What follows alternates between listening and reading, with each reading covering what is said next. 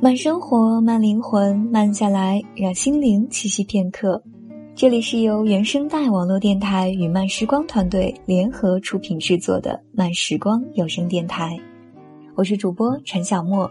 喜欢阅读或者你想要报名成为领读主播，你可以前往微信公众号“睡前晚安书友会”报名参与。如果你喜欢我的声音，可以关注我的微信公众号“默默说 FM”，或者喜马拉雅“默默说”。今天要和大家分享的文章是来自于爸。好好打扮孩子到底有多重要？孩子首先是一个人，然后他才是一个孩子。尊重一个孩子，就是尊重一个人基本人格的形成。过新年穿新衣是我们的传统，全家人一起穿着新衣裳走亲访友来拜年。但是我们看看身边，就会发现。很多孩子穿着新衣服显得很别扭。记得上次在公园，一个两岁多的孩子穿着一件几乎拖地的衣服，那件衣服给我四岁的儿子穿，应该还显得很大。我母亲跟那个奶奶打招呼，从他们的聊天中，我才知道，那件衣服是给这个孩子买的，特意买一件大的，这样就能穿好几年。就为了这个原因，所以这个孩子就要穿着这件丝毫不合身的衣服过好几年。看到小小的他动起来很别扭，我心里就不是滋味儿，因为我小时候也经常这样。哥哥姐姐的衣服缝缝补补就到了我身上，那些年总是低着头自卑很久。这个孩子还小，可是他真的没有感觉吗？当然，他会觉得不舒服。有一天，他也会想：为什么我跟其他的小朋友穿的不一样？只是被父母忽略了而已。所以，给儿子去挑衣服，我给老婆两个建议：一个是合身好看，一个是孩子喜欢。但是孩子妈觉得我不懂，最后在我跟儿子的配合下，影响他做决定。很多父母养育孩子的态度就两点：吃饱穿暖和努力学习。所以，我们的奥林匹克数学竞赛成绩很棒，审美教育却严重滞后，审美能力低下，还不为父母重视。我们听到最多的话就是：孩子穿衣服美不美不重要，重要的是舒服。因为孩子一下子就长大了，所以要买大的。还有人会嘲笑那些给孩子打扮的父母，天天打扮小孩干嘛？过一会儿就脏了。你真的就没有站在孩子的角度去想想吗？这是他们想要的成长模式吗？你以为孩子对穿着形象没有感觉吗？那是因为你忽视甚至剥夺了孩子拥有这种感觉的权利。在最开始的时候。孩子肯定表达过自己对某一种颜色的偏好，或者对哪种鞋子的喜好之情。可是，大人如果当时没有去尊重孩子的想法，而是强迫孩子去接受，那孩子要么忍气吞声接受，要么就变得无所谓，反正听父母的。家有难保，也许会好一点。因为天性淘气，又总是把自己弄得脏兮兮的男孩，也许更需要听父母的安排。可是爱美的女宝可不一样，她们可是小公主，要做自己。记得前几天，小侄女儿来家里跟儿子玩耍，只比儿子小两个月，经常会扮演公主，让我们欣赏她的公主舞蹈。那天是她奶奶带的，我们聊到了孩子们的鞋子。正好我想起儿子去年买的一双鞋子，只穿过两次，但是他的脚长得太快了，如果不穿就只能白白浪费掉了。我建议给妹妹试下，因为之前给她的一双彩色毛毛虫鞋子，她很喜欢。爱节约的老人马上就赞成要我拿来试下，因为颜色是灰色的，加之两个哥哥在边上说这是男孩的。爱美的小公主就是不穿，连哄带骗都没用。奶奶说要打屁股，她也没屈服。当我仔细再想想，还真的为小侄女的坚持而高兴，也为大人最终没有逼迫她而庆幸。小小的孩子内心对美是有感觉的，在幼儿时期进行着装的美学教育，关系到他这辈子的气质和审美，而且还不止于此。小时候被过度压迫，成年后往往变得难以控制。比如我们这代人，很多人小时候家境普通，穿不了那些流行的衣服，但是内心却暗暗发誓，等将来有了钱一定要买。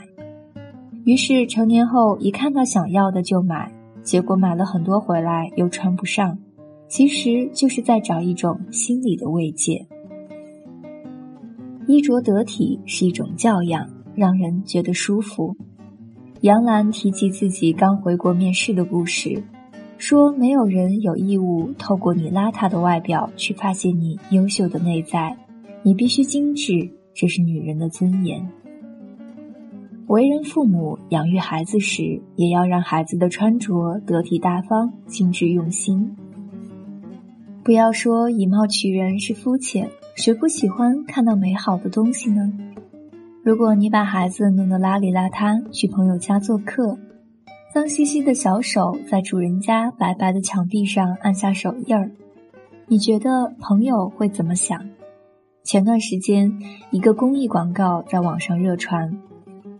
这是联合国儿童基金会的一个实验，他们要测试同一个小孩，如果以穿得漂亮和邋遢两种形象独自走在大街上，路人是否都会留意和关心这个看似迷路的孩子。这个小女孩叫 Anano，今年六岁，是这个实验的主角。在格鲁吉亚街头，Anano 穿上质感很好的裙子和小大衣，一个人静静地站在那里。看起来就像是一个有钱人家的小孩不小心走丢了一样，很快就有陌生人来关心他。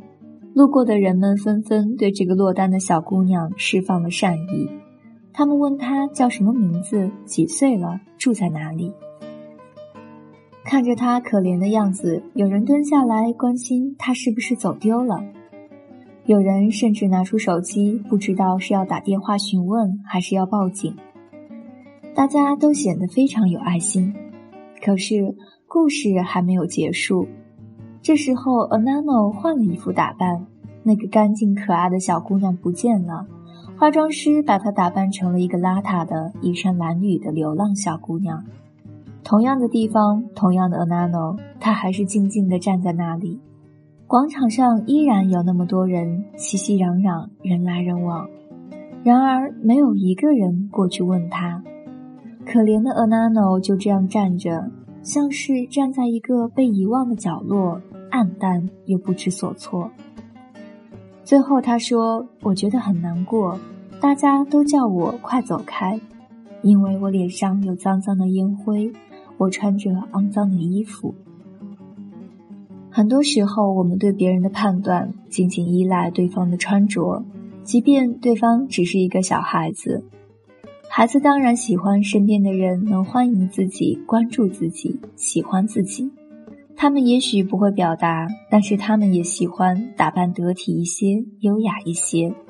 如果让孩子邋里邋遢，这可不能怪孩子，那是父母的责任。